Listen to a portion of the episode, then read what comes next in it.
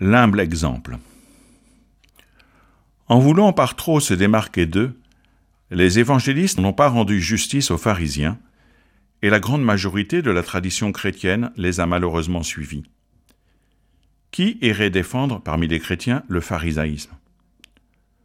Aujourd'hui pourtant, les commentateurs modernes sont beaucoup plus prudents.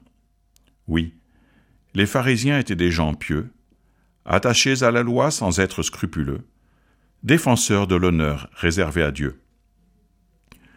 Ce qui guidait la majorité de ces pharisiens était leur attachement à la parole de Dieu, ce qui explique l'allusion de Jésus à leur enseignement dans la chair de Moïse, et leur volonté d'être exemplaires dans leur vie avec lui. Oui, il y avait aussi parmi eux des gens vaniteux, hypocrites ou à l'esprit étroit, construisant des murs au lieu de bâtir des ponts, pour reprendre une formule de notre pape François. Mais dans quel mouvement? Dans quelle Église n'y en a-t-il pas? Il n'y a donc rien d'étonnant à ce que Jésus exhorte ses disciples à les suivre dans ce qu'ils disent, surtout qu'à la différence des Sadducéens, ils croient à la résurrection.